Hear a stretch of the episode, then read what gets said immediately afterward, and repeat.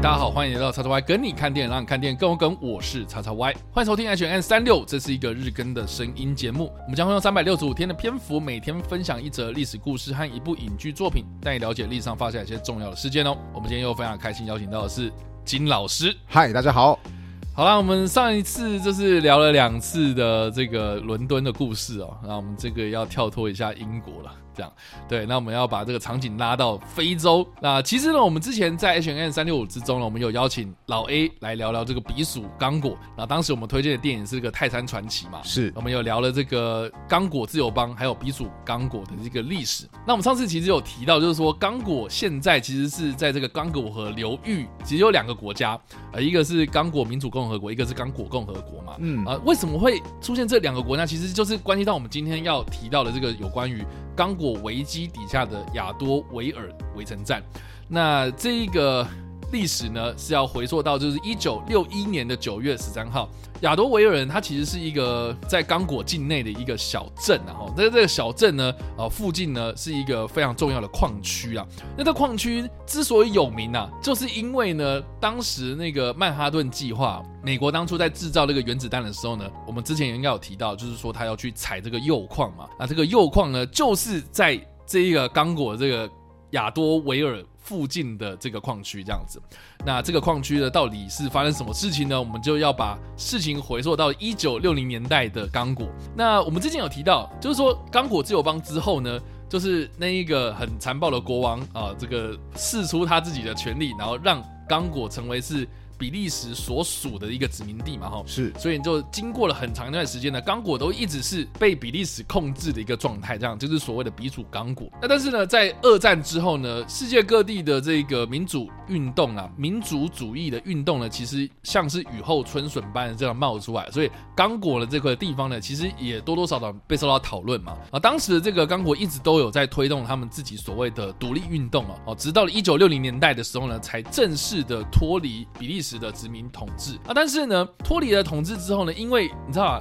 你看有铀矿，然后又有那个非常丰富的自然资源，嗯，那谁不想要来抢呢？所以就让这个刚果陷入了所谓的混乱，史称刚果危机哦。那这个刚果危机呢，也同时呢引。爆了这个刚果境内的内战哦，那这个内战为什么会复杂吗？大家想到啊，就是非洲人他们自己在打自己嘛啊，其实不只是这样子哦啊，因为呢这个牵扯到的利益太多了，然后再来就是说呢，当时还是处在冷战时期嘛，所以由这个西方阵营所支持的这个由美国所领军的这个民主阵营啊，跟这个苏联所支持的这个共产阵营呢，其实都有支持他们在刚果境内的一些派系哦。所以刚果危机或者刚果内战呢，其实就成为了这一个冷战当中的一个代理人战争哦。啊，这个危机呢，大概时间坐落在一九六零年到一九六五年哦，持续了五年之久。那这五年期间呢，非官方的统计啦哦，大概是有十万人哦，在这一个危机之中哦死掉了这样子哦。所以这其实对这个近代的刚果来说呢，是影响非常非常大的。那我们今天所提到这个亚多维尔围城战到底是怎样的哦？它就是在这个刚果围机底下的一个背景哦。啊，当时呢，因为呢，这个矿区了哈，这个铀矿的矿区呢，啊，是被一个私人公司所掌控了。那这个私人公司就是权力大到，就是说他们已经这个受到一些某些势力的赞助，已经变成是啊，我就独立成为一个国家啊，叫做加丹加国这样。那这个加丹加国呢，就是控制了这些比较重要的这些经济的基础设施这样子。那所以呢，因为牵扯到的利益才太大，所以联合国他们就派遣了维和部队进行所谓的维和行动。我不知道大家知不知道那个联合国的维和。部队大概是什么样子啊？它就是呃由各个国家他们有一点点就是说好，我们就出人出力这样子，组织成为一个国际的部队哦啊。当时呢就是以爱尔兰军人为主的这个联合国维和部队就进驻到这个亚多维尔的这个附近啊，总共大概一百五十八人哦，他们就进驻到这个驻点。那这个驻点其实呃说起来也蛮简陋的，就是荒原之中的一栋建筑物这样，而什么东西都没有啊。所以呢这一百五十八个爱尔兰军人到达的时候呢，就非常的。傻眼，我就想说，哇塞，那随时如果有人想要攻占这个地方的话，那我们就必死无疑啊！好，所以他们就开始就是做了很多的，比如说挖好沟啊，哦，建立这些啊防御设施啊。结果呢，果然被这个指挥官料中，就是说，在一九六一年的九月十三号这一天呢，他们在这个做礼拜的时候，因为当天是新礼天嘛，啊，他们做礼拜的时候呢，就遇到了上千名的这个当地军阀所雇佣的这个雇佣兵的袭击，这样，哦，上上千人对上了一百五十八人，这个是非常非常的数量上非常非常悬殊啊！哈，所以呢，这一百五十八个人呢，就死守这个阵地啊，苦撑了四天这样啊。当时呢，据说啊，哈，就是这个雇佣兵跟这一个独立的这个国家哦，他们还派遣的就是他们的这个教练机飞机啊，因为他们没有空军嘛，啊，就是派遣的他们的教练机一架教练机，然后进行所谓的空袭啊，就是以前没有飞机，然后还要去空袭他们哦，哦，所以呢，这一百五十八个军人就死守这个苦撑了四天哦，最后呢是在弹尽粮绝的情况之下呢，选择投降，才让这一个围城战呢结束啊。虽然呢这一个维和部队呢是以投降结束了，但是呢这一百五十八个人在他们的这个指挥官的领导之下呢，并没有一个人死亡哦，哦，所以这个也算是一个非常非常奇迹的事情。对啊，你想看面对十几倍的敌人，对啊，然后竟然还没有人死亡，这个很难想象。待会我会讲为什么我觉得很难想象。那不管怎么样啦，我们刚刚所提到就是说这一起事件呢，最后是以爱尔兰军啊，也就是这个维和部队投降。那这一百五十八个人呢，最后是被俘虏嘛，然后结果俘虏的期间呢，他们被当作是人质啊，扣押了大概一个月之久啊，然后就被遣送回这个爱尔兰了。哎，结果呢，这个爱尔兰政府呢，其实对于这一起事件呢，并不是这么的认同哦。甚至是呢，也对这个指挥官呢提起了一些质疑啊，他们就认为说呢，哎，你们明明就是有这个资源，你们可以呼救外援啊，那那为什么就是还选择投降呢？哦，所以呢，就有点被当做是这个懦夫了哈。所以呢，这些士兵呢，虽然就顺利的回到了爱尔兰，可是呢，在这段期间呢，并没有受到任何的包养，直到二零零五年的时候呢，爱尔兰政府才给这一百五十八个英雄们呢，授予这个爱尔兰的这个历史上第一。一个总统荣誉的奖章这样子，所以这个算是一个我觉得蛮值得讨论的一个事件哦。那至于我们今天要推荐的电影呢，其实就叫做《亚多维尔围城战》哦。这个电影呢是由 Netflix 自制的哦，所以在 Netflix 上面其实就可以找得到，大家直接打这个《亚多维尔围城战》就可以搜寻得到。那这部片的男主角呢？他之前演过的最知名的作品就是《格雷的五十道阴影》里面那个霸道总裁了，哦，就是杰米道南这个男星呐。我觉得蛮有趣的，因为他演出这个《格雷的五十道阴影》之后呢，好像就一直狂接一些可能要改变他形象的一些 电影，就是不要在 S N 女生的。对对对，就看到他演这种硬汉角色，然后演这种英雄凛然的这种角色。近期呢，他有演出那个在本届奥斯卡上面呢，啊，获得了很多入围奖项的这个。贝尔法斯特嘛，哦，就是演一个非常非常和蔼的父亲啊，对吧？所以其实还，我觉得他这个接的戏啊，我觉得那个戏路其实蛮广的。可是《亚多维尔围城战》这部片呢，呃，它基本上就是很忠实的还原了这一起。事件的发生的过程，我刚刚说的这个吉米道兰呢，他就是饰演当中的这个指挥官，然后去主导，就是这一百五十八个人如何作战，怎么样去防卫啊？这个其实过程中还蛮精彩的，这样啊，只是说呢，这部片好像讨论度蛮低的，就是说。我跟很多人讲了说啊，亚多维尔围城战啊什么的，我觉得光片名其实就很难推广了。是，然后更何况就是很多人对于这个刚果的历史啊，或者这段这个刚果危机的历史啊，其实并不是这么的了解，所以好像在推广上面是比较困难一点点。我先说我自己的想法好了，因为我们要讲这则嘛，然后我记得就是叉叉 Y 在通知我的时候，在附录说，哎，网飞有这部电影，你可以先去看看。然后我想说，好啊，那我不如我就先去看看好了。然后。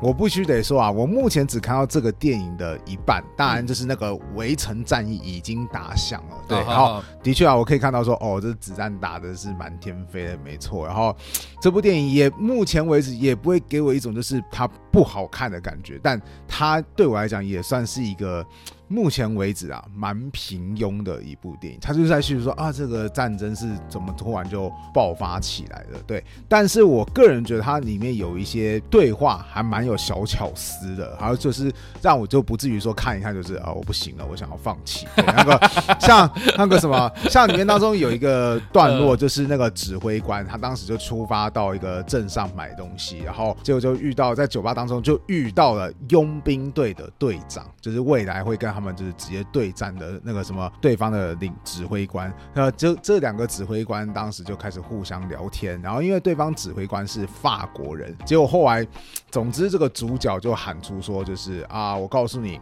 这个所有的作战计划啊都是没有用的，为什么？因为你到了战场上，你就要懂得随机应变。那个佣兵指挥官法国人就说啊，我知道这句话。这个是德国的隆美尔奖嘛，对不对？我不是很喜欢他。然后主教就说：“我相信没有法国人会喜欢德国战术家。”毕竟你们在二战当中只花了两个礼拜就被他们给打败了，我就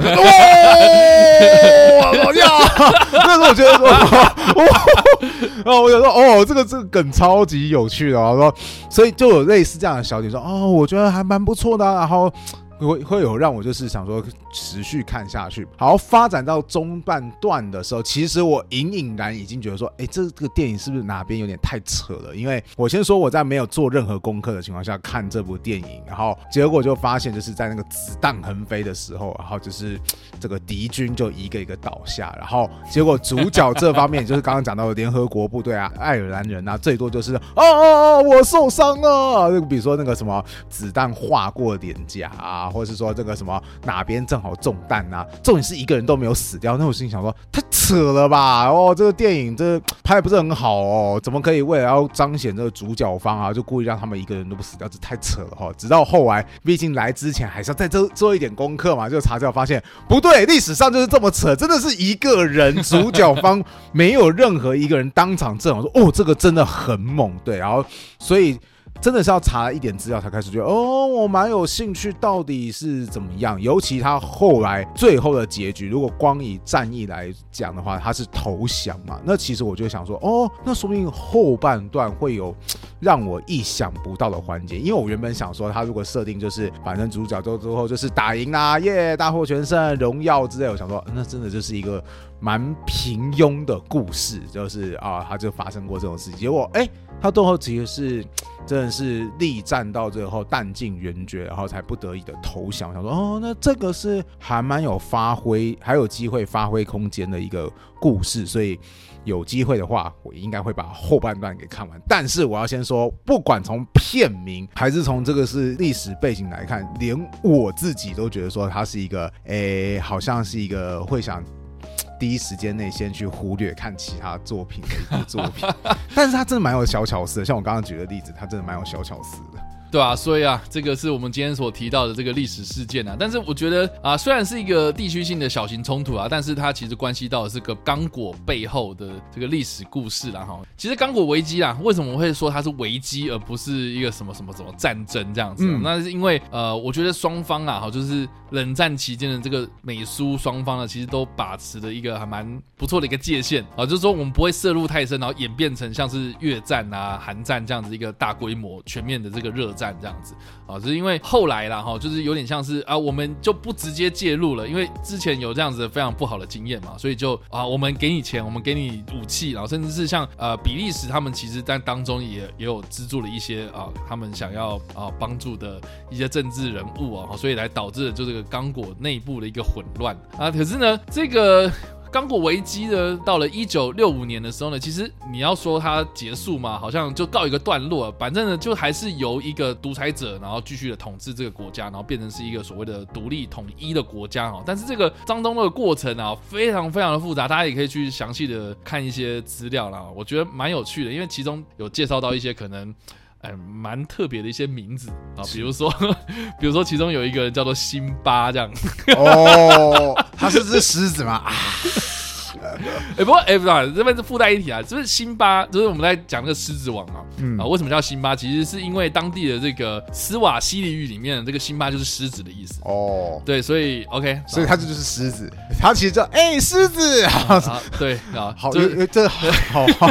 哦，对，就是反反正其中就是有一个叛军的首领叫做辛巴，然后这个辛巴呢也是。呃，后来就是对于呃一些可能比较偏共产主义立场的一些领导人哦，就是有一些反叛的行为这样，呃，所以呢，这当中真的是超级超级混乱的这样。那不管怎么样了，就是说刚果危机这五年之内呢，呃，到底是呃带给大家什么样的一个影响呢？哦，其中。最大最大的影响就是说呢，自从刚果危机之后呢，呃，中非就开始出现了很多不同的独立战争啊，包括比如说在他的邻国安哥拉的这个独立战争啊，或是这个有很多这种葡萄牙的殖民地哦，他们也是引发了很多这样子一个独立运动，然后后来呢。才演变成比如说安哥拉的内战啊等等这样。所以对对于这个中非的发展来说呢，其实啊就是点燃了中非动荡不安的这个年代这样啊。所以呢，这个刚果危机啦哈，这个也算是呃大家也可以好好研究，就是说呢，哎，美国老大哥、苏联老大哥啊，在不想要动手的这个状况之下呢，所演变出来的一个我觉得还蛮呃无奈的一个 对啊，其实事件对啊，像你刚刚有前面有提到这部电影，其实它中间有它开头一开始有讲到这件事情，就是因为联合国要派遣人过去嘛，联合国当时就内部就有人说啊，你看现在世界上一团乱，越南打成那副德行，因为就是那个当时在当时的状态下，越南的的战争也开始逐渐升温了。好，你说哦，越南它之所以后来会造成这个样子，就是因为美苏他们介入。好，那我们来看另外一个例子，好，就是刚果。他美苏没有介入，啊，人家也是蛮惨的，对啊，当然，当然那个什么，它的规模可能不如越战，然后更多就是，如果以战争的角度来看的话，它当然就是也不及越战那么的琳琅满目。当在越战的时候，美苏双方可能都开始输送一些，或是在实践一些他们的最新武器的研发时候，这部电影它其实。真的有一些细节还蛮值，还蛮值得玩味的，就是像他那个士兵们嘛，他们就抵达到了现场嘛，然后指挥官就清点武器嘛，他就说好，我们有什么样的武器？结果他旁边人就说我们有最先进的武器。如果我们是在二战的时候的话，哦，对啊，讲话都很靠背啊，对啊，这部电影真的是蛮多这种类似这种小巧思，然后但是也可以看得出来，就是呃，你就算没有先进的武器，就算没有大国，然后很。刻意的介入，其实很无奈，是 就是发生了这个呃非洲当地的冲突一直都有发生，直到现在好像都没有一个很好的一个结果，对啊，所以 我觉得这个如果是一这个这这个如果是想说啊拓展这些国际观观念的话，其实非洲真的是一个蛮值得研究的一个议题啊。好的，那以上呢就是我们今天所介绍的历史故事啦，亚多维尔围城战以及我们所推荐的电影《亚多维尔围城战》。哎呦。我在讲什么？